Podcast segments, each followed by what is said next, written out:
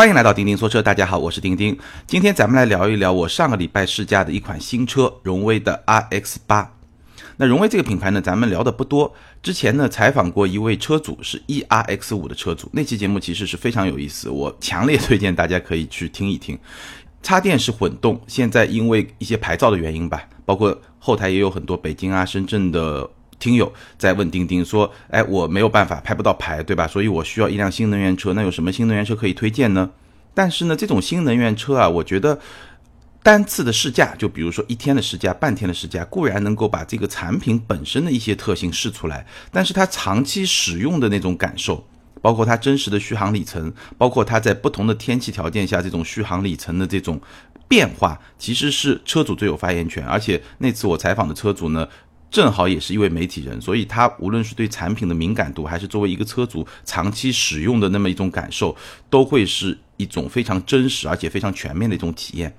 我们讨论下来呢，ERX 五是一个卖点、亮点和槽点都非常明确的这么一款车，就是。非常明确，有非常出色的卖点，有非常好的亮点，但是也有非常明显的槽点，所以那是一个非常真实的车主的那种节目。我相信以后咱们也会邀请更多的车主到节目中来，尤其是那些本身对汽车产品理解会比较深刻的一些车主。那。结合这两种身份以后，其实能聊得更深刻。那这个咱们不去说。今天呢，来聊一聊 RX 八。那 RX 八这款车呢，其实话题点非常多。我标题里说六问 RX 八，其实是有非常多的话题点可以去说。我们简单的罗列一下。首先，这个是一个七座 SUV，那逃不过去，我们会去聊这个空间到底怎么样，到底是不是一个真的七座 SUV。那其次，2.0T 的发动机我们比较熟悉，但是 6AT 的组合呢？比如说在 RX 五身上，很多听友都来问我说 RX 五这个车怎么样，然后他们就特别关心双离合变速器怎么样。但是呢，RX 五这款车呢，其实我没有非常认真的试驾过，好像是有一次机会非常简短的，大概也就两三分钟简单的体验，也不是特别的深入。所以说实在话，我没有办法给出一个就是我自己有信心的给你一个答案。那这一款。六 AT 就二点零 T 和六 AT 的组合在 RX 八上，它的体验怎么样？我可以给你一个非常明确的答案。这第二个问题，那第三个问题呢 iX 八非常特别，在这个级别里面是采用了一个非承载式的车身，这一点其实是非常少见的。像汉兰达、锐界啊，包括 GS 八这些。这个市场里面卖的比较好的，已经在的这些产品，使用的已经都是承载式车身，甚至像发现五这样的车都已经是承载式车身了。那它使用了一个非承载式车身，那为什么这么选？以及这么选了以后，它最后对这个产品造成了一个什么样的影响？还包括很多朋友特别关心这款车的 NVH 的表现怎么样？我觉得这些问题咱们今天都可以拿出来好好的聊。这是一款话题车型，同时这也是荣威品牌去挑战自己的。二十万这么一个价格区间天花板的这么一款车型，因为它的预售价已经出来了，两驱的顶配和四驱的顶配都是在二十万以上的这么一个价格。那其实现在中国品牌挑战二十万价格区间，基本上是采用了两个路径，一个路径呢就是以吉利为代表，通过推出领克品牌，就通过推出一个新的品牌来挑战二十万加，包括长城的魏，虽然魏现在的价格还没有。到二十万以上，但是有了这么一个品牌以后，它未来推出一个二十万以上价格的 SUV 也是板上钉钉的事情，这个没有疑问，这是第一条路径。那第二条路径呢，其实就是以传祺 GS 八为代表，就是我还是用我原来的品牌，但是呢，我借着这一波 SUV 的热潮，我去推一个比较大的七座 SUV，对吧？五米。左右或者五米稍微不到一点，这么一个尺寸的大七座的 SUV，那因为它车身大了嘛，然后设计的又很霸气，配置又很高，所以呢，我就可以去突破二十万的这么一个价格区间。那对荣威来说呢，因为荣威这个品牌其实有比较长的历史了，我我对荣威其实早期早半段非常熟悉，从最早的七五零就是那个雪茄式的车身进来，然后呢，后来到五五零、三五零，其实最早它是在打英伦这个牌，然后中间呢，经过了一。段艰苦的这个调整，最后呢，它现在的定位其实是一个比较高端的中国品牌，对吧？这么一个定位，然后它的设计，其实我感觉上跟英国已经关系不大了，就就基本上还是比较大的接受了或者说吸取了大众的一一些设计的元素，包括有些内饰，我们待会也会说吸取了一些沃尔沃的一些设计元素，尤其是在 RX 五这款车型上，但 RX 八会更加成熟，我们待会会展开去说。所以荣威这个品牌其实是一个很有历史的一个品牌，就相对来说，在中国品牌里面，然后呢，慢慢慢慢走向成熟，随着技术的储备，随着找到了自己的一些发力点，比如说跟阿里的合作，对吧？然后呢，整个配置啊，整个动力啊，一些基础的能力也在不断的提升，最终走到今天。那今天呢，它又到了这个关口，就是要去突破二十万价格区间的这么一个天花板，然后推出了跟传祺 GS 八能够直接去对标竞争的这么一款七座的 SUV。就这么一款，就我说的刚才的第二条路径，所以这款车我觉得对荣威来说是一个非常非常重要的一款车，也代表了它的品牌能不能达到那么一个高度，是一个比较标志性的那么一款车。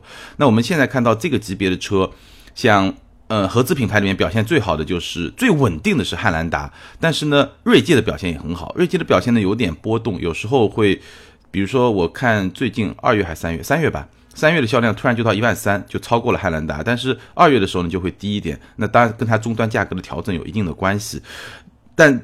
这这这两款车是同级里面合资品牌里面表现最好的，然后呢，像自主品牌的 GS 八已经站稳脚跟，基本上每个月有六七千的这么一个量，所以荣威能不能在这个市场里面作为一个中国品牌发挥的好，其实也代表了它的品牌能到一个什么样的高度。所以这款车我觉得对于品牌来说未必是最走量的那款车，因为 RX 五已经卖的非常非常好了，对吧？两三万的量，但是呢。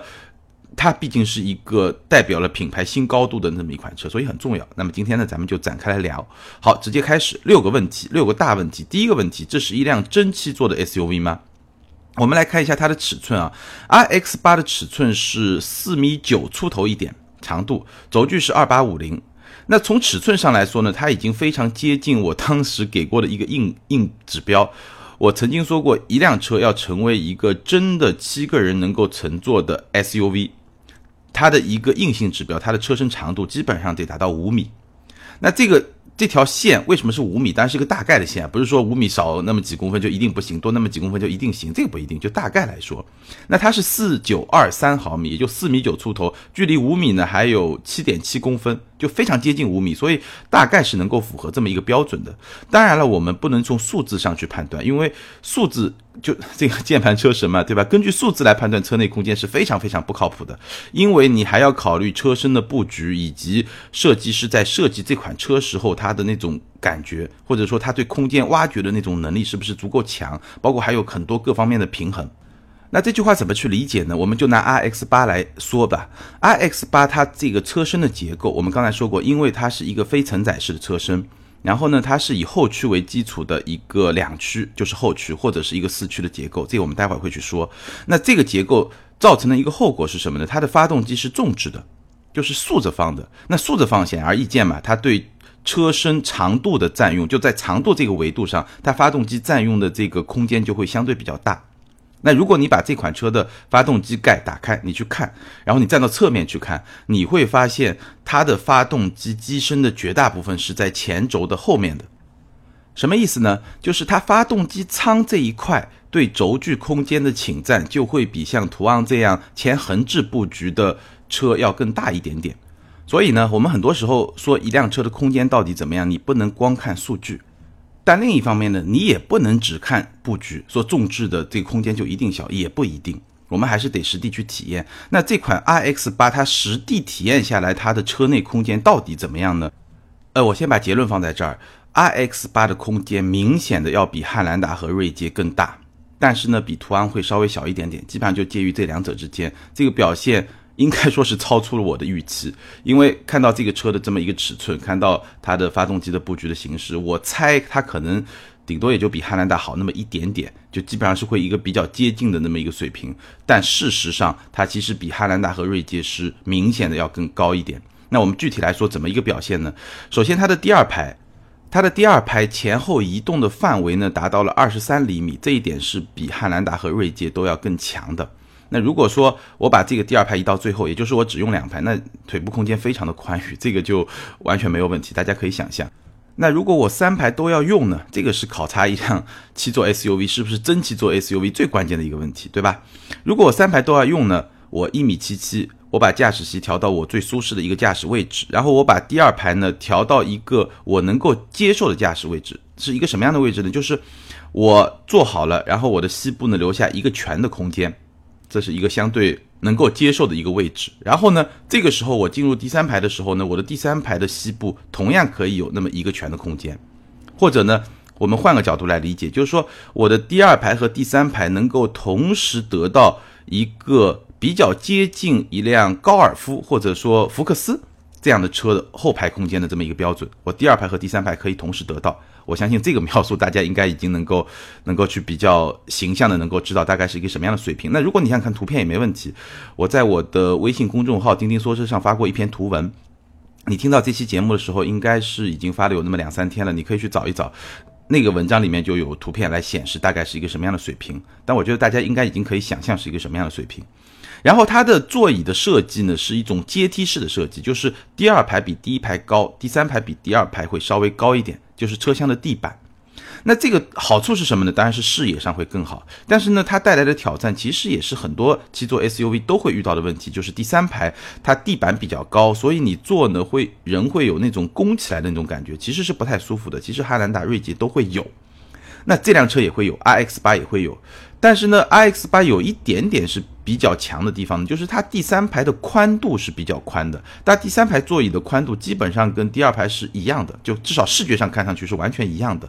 那好处是什么呢？就是我坐在第三排的时候，其实虽然说人会弓起来一点，但是我可以把双腿稍微分开一点，就打开一点那种状态来坐，因为两边很宽嘛。那这样的话，你乘坐的感受呢就会更好一点。这是第一。第二呢，第三排我们待会儿会说，这个车其实很高。那第三排它的头部空间就完全没问题，再加上呢，它侧面的后窗呢很大，所以呢，第三排的这种通透感呢也还不错。所以整体上来说呢，我觉得这个第三排对我来说啊，如果你让我坐在第三排，比如说在市区里面一个短途的通行，对吧？二十分钟、三十分钟，我是可以接受的。那如果是乘坐一位。呃，比如说女生，对吧？标准的身材，一米六、一米六五这个身材，那我觉得它这个舒适性应该能够满足你坐城市间两三个小时的这种通勤，应该是没问题。所以整体而言啊，iX 八虽然没有达到我说的五米的这么一个及格线，但是我觉得它已经比较接近，或者说非常接近一个真七座 SUV 的这么一个标准。其实坐七个人还是问题不大的。那么就乘坐而言呢，iX 八有一个小小的短板，就是它的座椅啊，不论是第一排、第二排，都感觉上不是特别的宽大，就没有像那么一个大车座椅很宽大，然后把你包裹的很好，感觉上座椅都稍微小了一点点，然后进深就是座椅的深度呢稍微欠缺了那么一点点，其实你再能加个两三公分，感觉就会好很多，包括整个座椅的包裹性再做的稍微好一点的话。这个是一个小小的短板，当然它也有一些比较特别的地方，比如说我试驾的是四驱的顶配版，这款车居然配备了第二排的座椅加热，这个还是挺少见的。好，那这个就是第一个问题，RX 八是一辆真七座 SUV 吗？我觉得基本上可以说它是一辆真七座 SUV，它的空间表现是超出了我的这么一个预期。好，第二个问题，它的使用体验怎么样？呃，我们试驾一天时间。有不同的路况，但是都在公路上。我待会儿会说没有 没有越野体验。那它的使用体验怎么样呢？我觉得从两个角度来说，第一个呢，从内饰质感的角度来说，整体的内饰质感，至少我试驾的那辆四驱顶配的车型，整体的内饰质感还是相当不错的。从设计层面呢，你会感觉到更加的成熟，因为我们知道 RX 五那款车明显是把大众和沃尔沃的风格杂糅在一块儿。当然，它杂糅的还不错，就是柔和的还不错。但是在 RX 八身上，你会感觉上这种整合啊，会更加的成熟，就这种成熟度会更加的高，然后更加的自然。然后它的用材用料，包括工艺啊，大量的软性的材料，包括一些木纹啊、镀铬的。这种装饰啊，整体而言都是相当不错的。当然，不太确定到时候的中低配版本能做到一个什么样的程度，这个大家可以自己去看。然后要小小吐个槽的地方是什么地方呢？就是它车内的储物空间啊，对于这么大的一款车来说，我觉得是不能算出色，只能算是非常中等的水平。不是特别好，它有哪些储物空间？首先，它中央扶手的那个框啊，真的不算大。对一个五米长的车来说，你可以放四瓶那种小一号的矿泉水没问题，但是真的不算特别大。然后两个杯架比较正常，杯架前面有一个可以无线充电的这么一个格子，一个浅格，那也就是只能无线充电，也办不也放不了别的东西。所以储物空间我觉得真的很一般。对于这么大一款车来说，小小吐个槽。然后第二方面需要表扬一下的就是斑马系统。我记得上一次咱们做 E R X 五那个车主访谈的时候，那个车主其实呃非常推崇它的斑马系统。那我简单的因为时间也比较短嘛，简单的从使用的体验上测试了一下，觉得哎，真的还挺好用的。可能一上手的时候，我需要花一点时间去适应。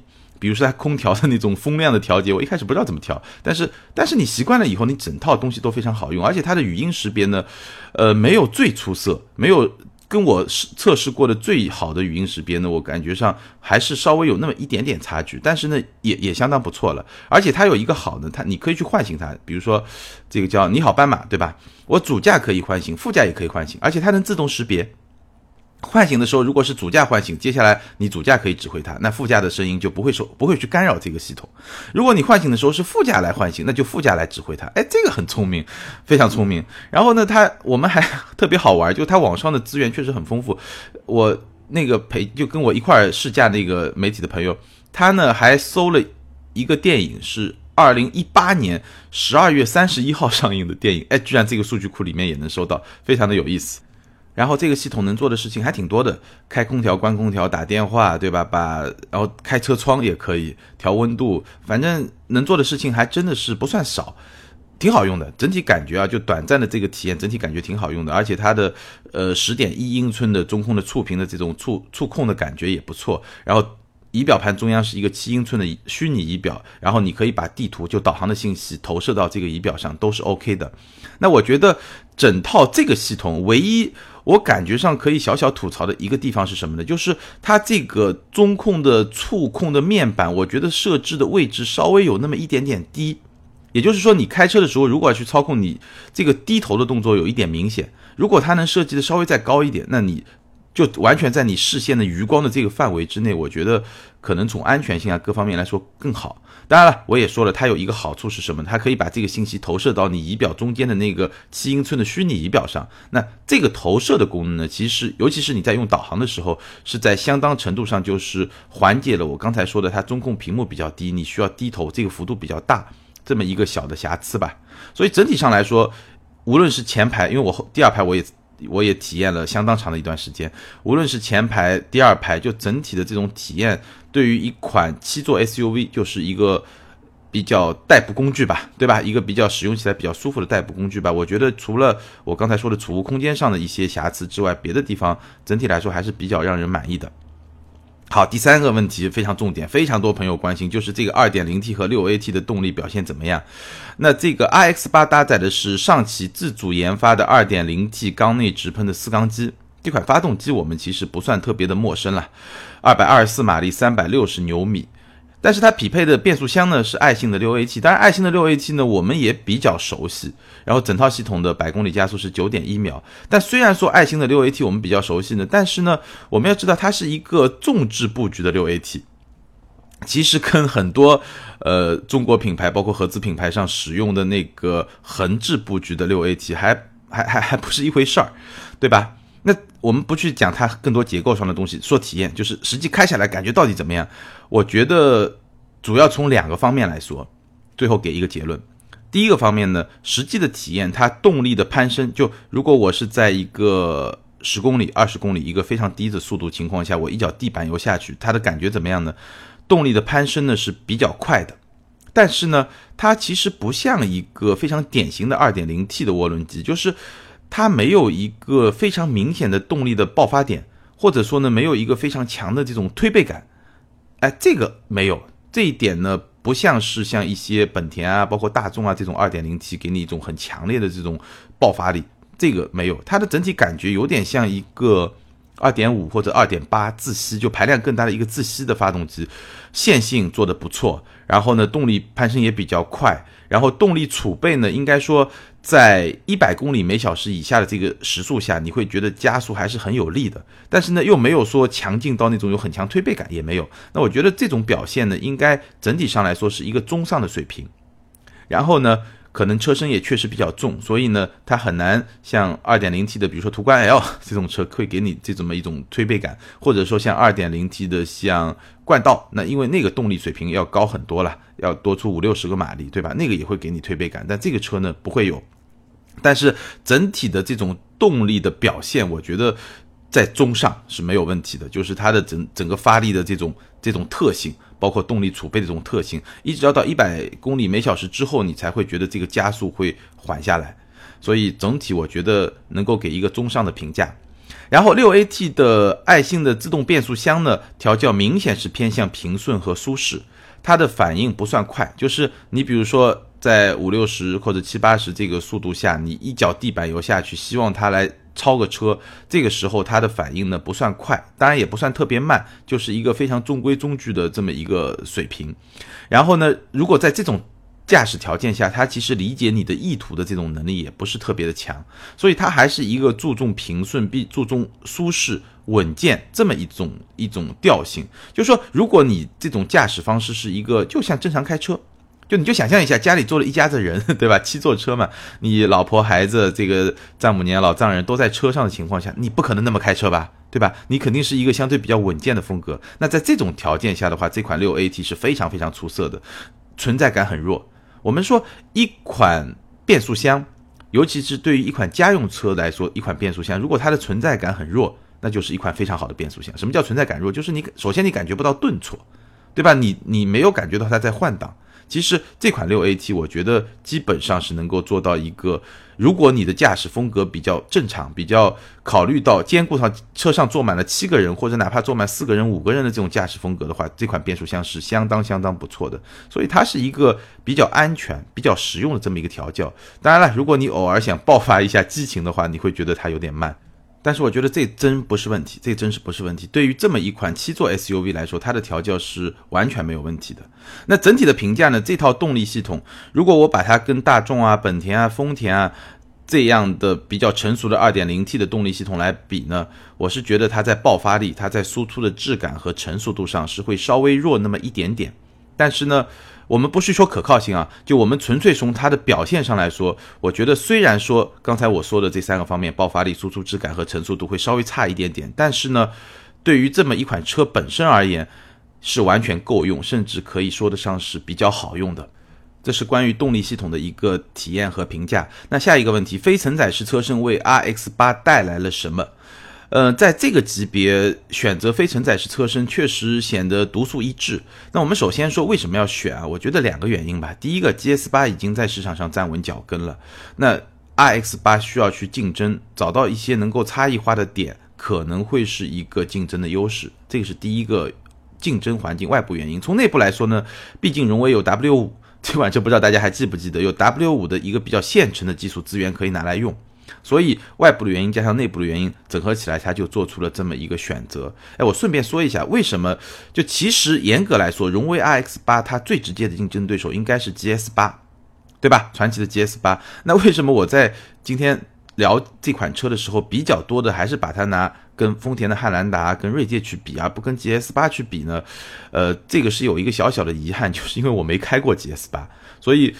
我内心对 GS 八它到底一个什么样的表现没有一个直观的体验，那我也不能瞎说，对吧？所以我会拿我比较熟悉的汉兰达、锐界啊，尤其是在空间啊，对吧？这些地方我觉得就这个参照会对我来说比较真实，我说的比较有底气。那对大家来说，这个参考意义我觉得其实差不多，同样有参考意义，对吧？这个做一个说明。那我们接着说啊，非承载式车身给荣威 RX 八带来了什么？首先从视觉上就非常的明显，你会发现 RX 八这个车的高度是明显要高于同级别的所有竞争对手，包括 GS 八、包括汉兰达、包括锐界。当然了，这么一种高大的车身形式，你喜不喜欢？这个见仁见智。比如说有些朋友就很喜欢发现四的那种造型，特别高，对吧？有些朋友就喜欢发现五那种相对更都市化，会低一点，对吧？尤其是你从车的背后去看，因为它的宽度其实跟别的几款车差不多。对吧？我说 RX 八，但是你高了以后，它整个比例关系其实是不太一样的。通常来说，这种竖直方向的发展会让你感觉这辆车的功能性更好，而相对比较低，然后比较横向的这么一种视觉感受呢，会让你觉得这款车更加的有动感。当然了，在不同车型上，这个。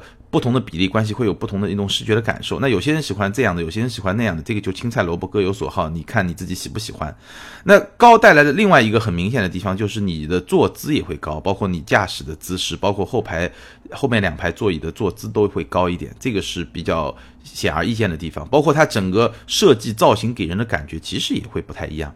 其实这款车的外观啊，大家去看，有些朋友觉得非常的喜欢，有些朋友就不是特别的感冒。但是整体上来说，我觉得至少还是挺霸气的。就这个可能跟车身的高度跟它整个设计语言有关系。比如说它把灯和格栅就一体式的那种设计，然后识别度非常高的是是那个四个小方块的雾灯，这个真的不管不管你说好看不好看，有些朋友有密集恐惧症，这个都不重要。但至少晚上你开。辆车，比如说你开辆车在前面，后面上来一辆 RX 八的话，你一眼绝对能认出这个 RX 八，可识别度非常高。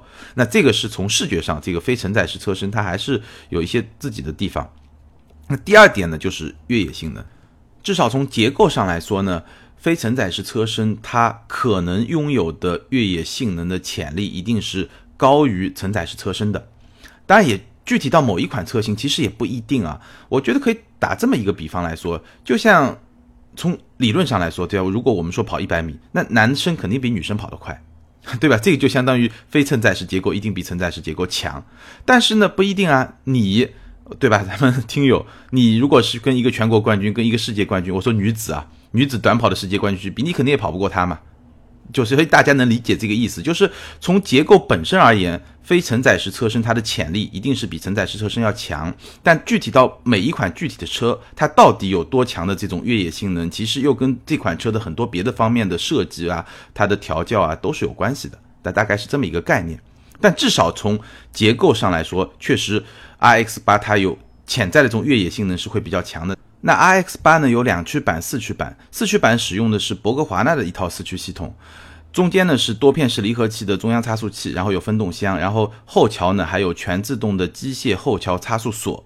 那这套四驱系统呢是提供了六种不同的驱动模式，包括五种四驱和一种后驱。简单的来呢说呢，你可以把它理解为是一个全时四驱和分时四驱的一个组合，就说。你可以分时四驱，就你可以选择后驱模式嘛，一种分驱的分时的状态。但是呢，当你切换到四驱状态的时候呢，它又比较接近一个全时四驱的这么一种状态，就是它能够在前后桥之间做一些动力的分配啊，包括一些特别越野的一些模式，能够去应对一种相对比较高强度的这种越野的环境。但是呢，我刚才也说了，咱们这次体验呢没有越野环节，所以呢，只能说简单跟大家说一下，从。结构上来说，无论是非承载式车身，还是说它的四驱结构的这么一种特性，因为博格华纳这套四驱能力还是挺强的。从这两方面来说，从理论上来说，这款车的越野性能应该是会比它的竞争对手那些采用承载式车身结构的那些竞争对手要强一点。这个包括我们也看到了一些，比如说汽车之家的一些实测，反正整体感觉上还是不错的。当然，我没有经过自己的实际体验，所以呢也没有。办法就跟大家去分享，或者说做出一个评价。但，更重要的是，我觉得其实这款车它还不是一款真正我们需要强调越野性能的这么一款车。更确切的说，它的全路况能力，就是我不认为有用户会开着这辆车去真的去越野。但是呢。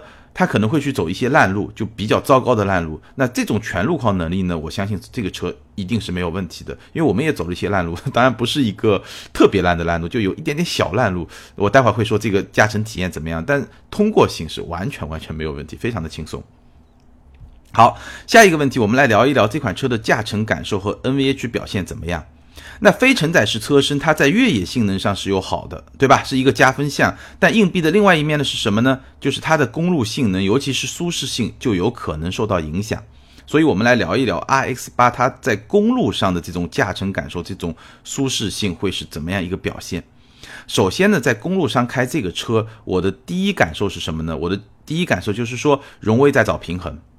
荣威选择了非承载式车身这么一个结构，那这个结构一定能够带来更强的全路况能力，这个没有问题。但是呢，它在做很多设计和调教的时候呢，又在努力的找平衡。就是我的基因，对吧？是越野基因，但是我在设计的时候呢，我在教育这个基因的时候呢，我又努力把它往公路上去偏。很明显的一个感受呢，就是传统的越野车，如果你真的要做越野车，你的悬架行程一定是比较长的。对吧？这样的话，你的通过性就好嘛。但是呢，这款车的悬架行程其实没有那么长。你在公路上一开你就知道，它的悬架行程其实没有那么长。这个是明显偏公路的这么一种设定吧。然后在公路上的感觉呢，就是说，首先它对于一些小的颠簸和这种细微的接缝的滤震还是相当不错的。然后你在紧急变道或者说比较高的速度过弯的时候呢，也没有传统。偏越野的那种 SUV，常有的那种像开船的那种感觉，或者我可以把它称作为摇曳感，就那种像一条树，像一片树叶在河流里面顺着这个水流往下流的时候，你会它会顺着水流，对吧？摇来摇去，从左晃到右，从右晃到左，就这种感觉其实是没有的。或者说是非常不明显的，那这两点也说明它的这个调教其实是为公路性能做了非常多的优化。但是呢，毕竟是非承载式车身，当你经过一些比较大的连续坑洼路面的时候呢，还是有比较明显的震动和晃动的。就是说，走烂路的时候，它的通过性完全没问题，但是呢，它的舒适性多多少少还是会受到一些影响。那这个烂路呢，小烂路没问题，大一点的烂路就会有这么一种情况。所以整体而言呢，我觉得这个，呃，基于它是一个非承载式车身，对吧？来讲的话，它的这个舒适性还是不错的。但是它相比，比如说汉兰达，我觉得比起来的话，它的舒适性还是要差那么一点点，不算差距特别大，但是还是要差那么一点点。然后值得吐槽的两个小地方呢，第一个是方向盘。我觉得整体在转弯的过程中，在变道的过程中都没有问题，但是呢，我觉得它的手感有优化的空间。就 iX 八的方向盘给我的感觉啊，好像它的力道是固定的，造成的一个结果是什么呢？就是原地的时候我会觉得有点重，因为它力道相对会固定，然后你在原地的时候你会觉得有点偏重，但是速度足够高，比如说在高速的时候，你又会觉得有点轻。对吧？因为正常你习惯的这种方向盘的手感，肯定就是低速的时候比较轻，然后高速变重一点。这样的话呢，会比较平衡，就高速的稳定性会比较好，然后低速的这种呃倒个车啊会比较轻松。但这个车呢，我感觉上它反过来的。但这反过来，我觉得我并不认为它是会把低速设的比较重，高速设的比较轻，这个不会。我相信更有可能的是它这个就是可能它没有做。随速的一个调整，就没有让速度更高的时候变得更重，因为速度更高的时候你需要更重来稳定嘛，对吧？或者说这个差距做的不够明显，所以给我的感觉呢有一个优化的空间。当然，整体的转向的操控这些都没有问题，这个稍微优化一下，尤其是在低速的这时候，这个如果能稍微轻一点，其实驾就是这个倒车啊什么会更轻松一点。还有一点呢，就刹车，其实这款车刹车的性能是相当不错的，官方的数据好像是三十八米，我倒是没有测，但是。这款车的刹车性能其实，实际是你是真的要用的话是相当不错的，它的就能力是相当不错的。但是呢，它的设计我觉得也有优化的空间，就是它的前半段会比较软，就你真的一脚，就是像咱们在赛道上做训练的时候，你一脚全力刹车下去，效果非常不错。但是呢，如果你前面前半段或者前三分之一你点的时候，你会觉得有点软。但我觉得这个设计呢，我能够理解啊，为什么呢？因为这个车毕竟比较高，对吧？车身比较高，然后他可能会担心你轻点，如果这个刹车太敏感的话，你点头效应，就是车头的这种点头抬头的效应会比较明显，这个会让人觉得不舒服。所以呢，他把前半段稍微设计的软一点，然后后面的去逐步的。加大这个制动的制动的力量，最后整个制动效果也不错。我觉得这个思路也没有问题，但是我觉得荣威可以更自信一点了，因为它前悬架的支撑力真的是不差，就前悬架这个点头效应被抑制的，我觉得是就被控制的很不错，它完全可以把这个刹车设计的更加正常一点，这个是我的一个驾驶的感受。然后说一下 NVH，NVH 是这款车给我的另外一个小小的惊喜吧。首先，胎噪非常小，但我们这个顶配车型匹配的是二十英寸米其林 Primacy 系列的轮胎，也是非常好的轮胎，胎噪非常的小，所有速度下胎噪都非常的小。然后风噪，风噪的抑制也相当的不错，有一个明显的爆发点，大概是在九十到一百公里这么一个区间，有一个明显的爆发点，在九十公里以下的这个车速下，其实风噪的控制真的是相当的不错，它整个车厢的隔音做的相当的好。当然了，超过一百公里以后。毕竟吧，车那么高，迎风面那么大，那风噪也会迅速的变得明显。都这个这个临界点还是比较明显，就是在九十到一百公里的这么一个呃车速。当然，你说它变得明显了以后，是不是比如说一百二十高速，我们也从安吉开到上海开了两个多小时，是不是到一种无法忍受的程度也没有？其实也还行。所以整体来说，我觉得风噪还是控制的可以的。那第三呢是发动机的噪音，发动机的噪音呢，我觉得跟风噪有点像，它。发动机转速比较高的时候呢，还是会有一些明显的噪音。基本上在三千转以上，其实你还是能够感受到比较明显的来自发动机舱的噪音。但是呢，如果还是回到我那句话，如果你就把它当做一个七座车来用，正常的使用环境，其实它的发动机转速是不会到三千转以上的。只有你急加速的时候才会到三千转以上。我们在高速上开，基本上二一百二十公里每小时巡航，它的转速也就是在两千二三。就这么一个水平，那在这个水平下，其实发动机的噪音也是相当的不明显，你其实不太能感觉得到，基本上还是以风噪为主。如果是在跑高速的时候，那如果你是在城市里面一个比较正常的状态在行驶的时候，其实无论是胎噪、风噪和发动机的噪音都是非常小的。所以这款车整体在 NVH 的表现上，在噪音的表现上，我感觉上是一个小小的惊喜。好，最后一个问题，这款车值得入手吗？那因为 RX 八它的价格啊、配置啊这些东西都没有正式的出来，只有一个预售价，所以呢，我们只能简单的分析一下，从它的产品力、它的亮点、卖点，或者说一些短板，对吧？来简单的分析一下这款车它到底值不值得你去考虑。首先呢，从预售价上来看，这个 RX 八预售价只出了两款顶配车型，两驱顶配是二十二点三八万，四驱顶配是二十五点八八万。那这个价格到底怎么样？我觉得中规中矩。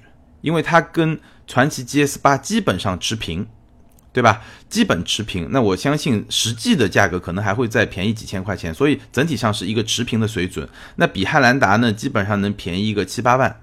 那这么一个定价，我觉得对于荣威现在它的品牌的这种能力，包括这款产品，我试驾下来整体的产品力而言，我觉得是一个比较中规中矩的水平。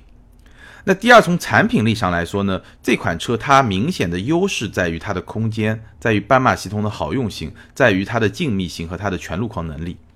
然后呢，在动力、操控和舒适性这三个层面呢，我觉得至少它没有一个特别明显的短板，就都说得过去，差不多是这么一个水平。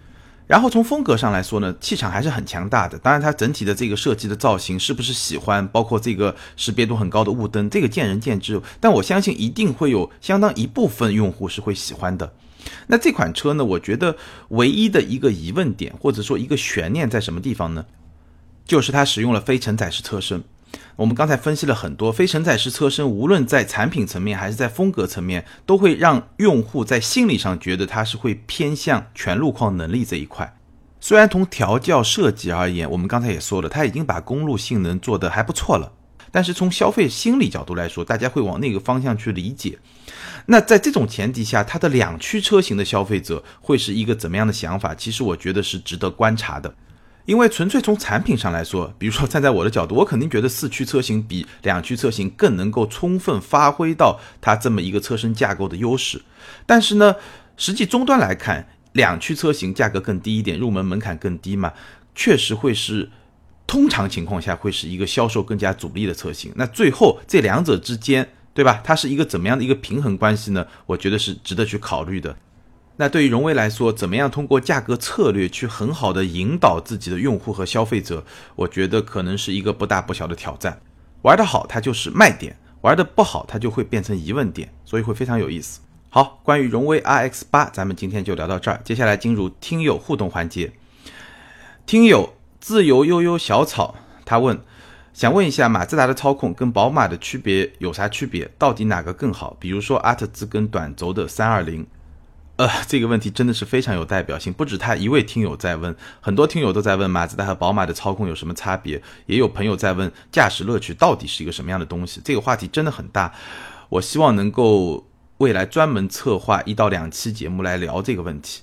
那我可以简单的说一下，首先操控好不好这个点啊，本身就这个概念什么样，我们怎么来定义这个操控本身就，我觉得需要来定义一下它，因为。不同的人在做操控的时候，可能会给出不同的结论。如果你说的操控仅仅是指在一条赛道上跑哪辆车的成绩更好，那我觉得阿特兹和短轴的三二零到底谁更好，我没有跑过，我不知道。但是呢，从日常可以感知的这种操控，或者说驾驶乐趣这种操控的感觉来说呢，我觉得两者之间的差别还是很明显的。宝马三二零明显的会好于阿特兹，这是我个人的结论啊。当然，我相信不同的车评人可能他会有不同的结论。那什么感觉呢？操控，我们把它简化到最极端的状态下，操控指的是什么？我觉得可能还是指弯道的这种感觉，就是过弯转向的这种感觉。因为我们通常评论一个车的时候，说性能可能就你直线的加速能力，那过弯。最简单一个弯，或者赛道上连续过弯，那这个就是你的一个操控的能力。但是能力和感觉其实是不太一样的。如果我们真的到赛道上，到纽北去比，对吧？你去比，比如说前驱车、后驱车、四驱车，你去比哪个能力更强？但是和你日常开车，我没有把车开到极限的状态下，那种感觉、操控的感觉，其实是不完全是一回事儿，至少不完全是一回事儿，它差别还挺大的。那我简单的在今天我就讲三个小点来告诉你它的差别在什么地方。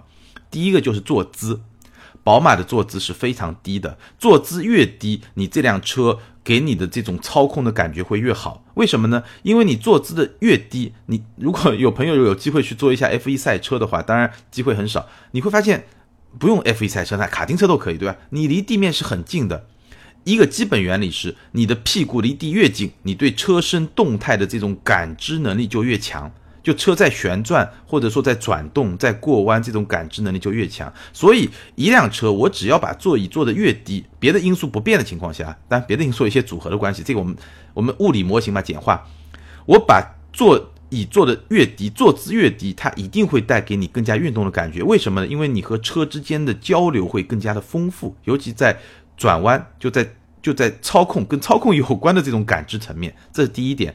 宝马的坐姿比马自达要低。三二零的坐姿比阿特兹要低，这一点就决定了宝马的运动感、操控感在感这个层面上会更好一点，这是第一点。那我为什么我一直吐槽？比如说像捷豹的 XE？Xe 非常运动，而且能做漂移，非常好的一款车。它唯一在操控感上的操控感啊，它的性能不一定差，但是在操控感这一点上的区别，就是在于它的坐姿比较高。这是第一点，坐姿。第二，驱动形式，前驱和后驱哪一个操控好？一定是后驱好，毫无疑问。但我不是说一款前驱车就一定比一款后驱车操控差。我的意思是什么呢？就像我刚才用这个非承载式车身和承载式车身这个比喻一样，就是从形式上来说，后驱比前驱好，就像男子短跑运动员比女子短跑运动员跑得快一样。但具体到每一款车，因为它是一个很复杂的系统，它。完全有可能一个前驱车的操控感觉做得比后驱车好，完全没问题，是做得到的。但是从结构形式上来说，后驱会比前驱好，为什么呢？因为从物理学上来说，后驱和前驱有一个根本的差别在于什么？后驱车我可以让后轮来帮助转向，但这个转向不是我们说的四四轮转向那个功能，不是那个功能，而是说我通过后驱车，因为我们知道从物理上来说，大家可以去找一篇文章吧。哎，我我当时在名车志的时候，我约过一个我身边一个宝马专家，真的是宝马专家，他自己玩一四六玩的特别嗨，然后自己做发动机的改，就是改装件啊那些非常厉害。然后我当时约过他一篇文章，就讲前驱和后驱的差别，那是一个比较复杂的物理问题。我争取把这篇文章整理出来发到我的微信号上。呃，我发完了以后，我就在节目里面跟大家说，就是从物理学上来说。车头的指向，大家听好了，车头的指向、车轮的指向和车的前进方向这三个方向都是不统一的。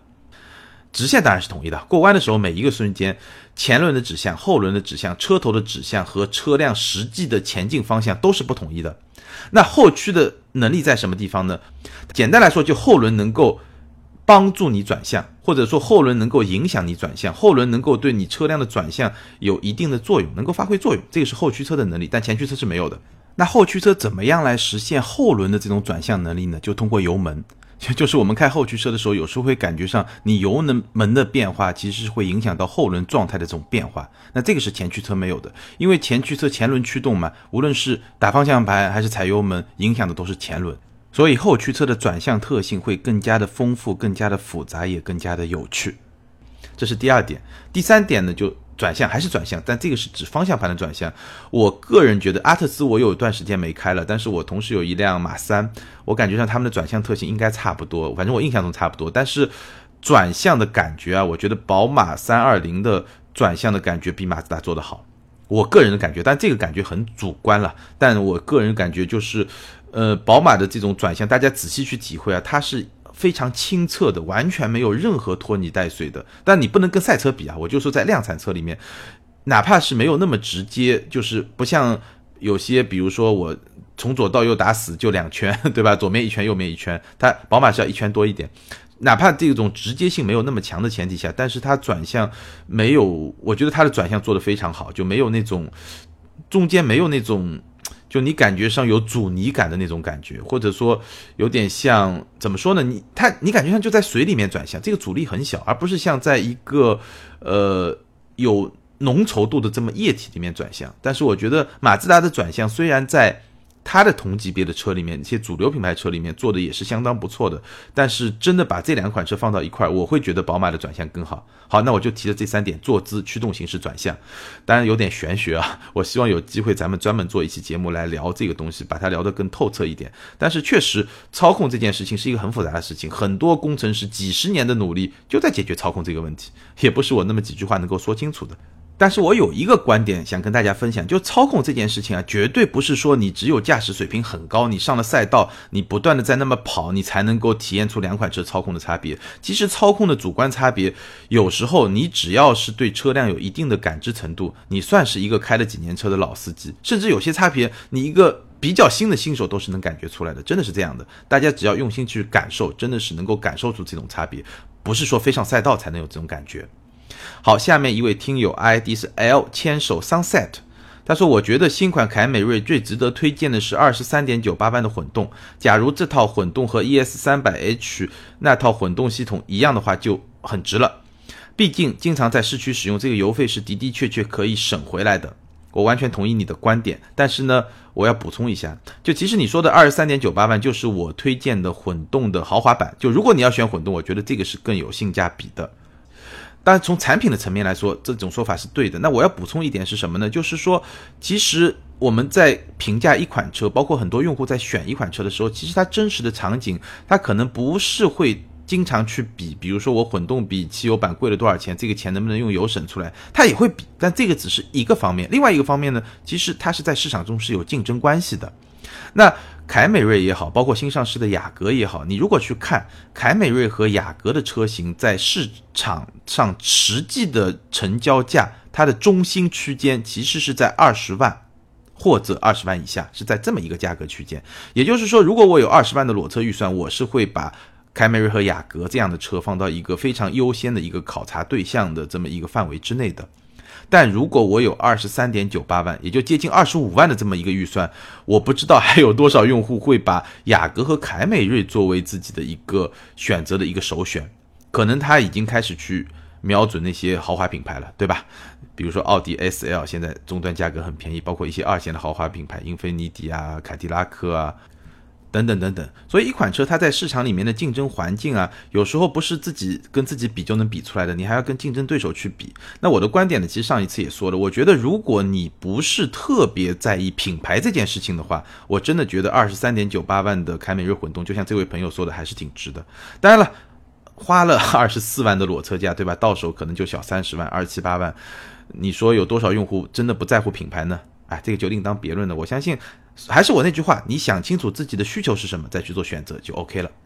好，请这两位听友自由悠悠小草和 L 牵手 Sunset 把你们的联系方式后台私信给我，我会送你们一件小礼品。关于今天咱们聊的荣威 RX 八，我觉得真的有非常多的话题点，欢迎大家把自己的想法在留言区来跟钉钉分享。如果你身边正好有朋友想要买一辆大七座的 SUV 呢，也欢迎你把咱们这期节目分享给他，希望能够对他的购车的决策呢有一些参考。